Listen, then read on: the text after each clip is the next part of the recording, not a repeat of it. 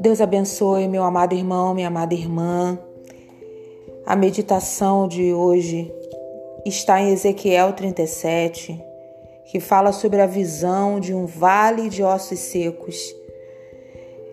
Veio a mim a mão do Senhor, ele me levou pelo Espírito do Senhor e me deixou no meio de um vale que estava cheio de ossos, e me fez andar ao redor deles. Eram muito numerosos na superfície do vale e estavam sequíssimos. Então me perguntou: Filho do homem, acaso poderão reviver estes ossos? Respondi: Senhor Deus, tu o sabes. E disse-me ele: Profetiza a estes ossos e diz-lhes: Ossos secos, ouvi a palavra do Senhor. Assim diz o Senhor Deus a estes ossos: Eis que farei entrar o espírito em vós e vivereis. Porei tendões sobre vós Farei crescer carne sobre vós. Sobre vós estenderei pele e porei em vós o espírito, e vivereis, e sabereis que eu sou o Senhor. Aleluia. Em Ezequiel 37, o Senhor Deus coloca o profeta Ezequiel em visão diante de um grande vale de ossos secos. A intenção era mostrar como estava o ânimo e a esperança de Israel e Judá após o cativeiro e o juízo de Deus. O Senhor Deus nos mostra que não há situação que Ele não possa resolver. Basta uma única palavra de Deus e tudo está resolvido. O que está morto passa a viver e o que está sem forma recebe contorno. O diálogo entre Deus e o profeta é o seguinte: Filho do homem, estes ossos poderão tornar a viver? E respondi: Ó oh, soberano Senhor, só tu o sabes.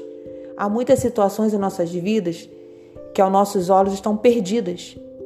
O comando de Deus ao profeta é o mesmo que ele comunica a nós. E o que cremos? Profetiza. A palavra de Deus em nossos lábios tem poder. Precisamos profetizar bênção, crescimento, salvação, esperança, prosperidade, cura. Não importa o que a situação diga. Humanamente falando, Israel e Judá jamais voltariam a ser nação. Não havia possibilidade de aqueles judeus serem reunidos outra vez. Estava tudo acabado.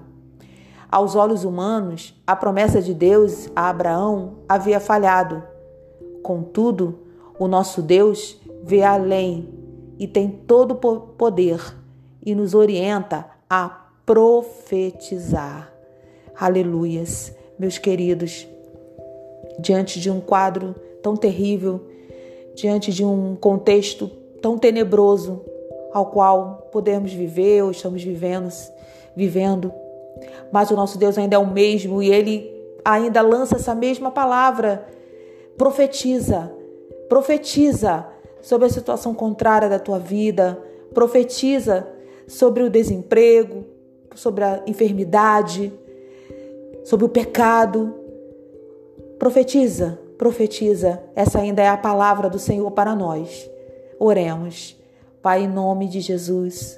Eu quero, Deus, juntamente com meu irmão, juntamente com essa pessoa que está me ouvindo, Senhor, orar a Ti, ó Deus, colocando, Senhor, todas as situações contrárias, as nossas crises, tudo aquilo que está perdido, um casamento desfeito, uma, uma um diagnóstico médico, meu Deus, algo que aos olhos humanos não, humanos não tem mais jeito.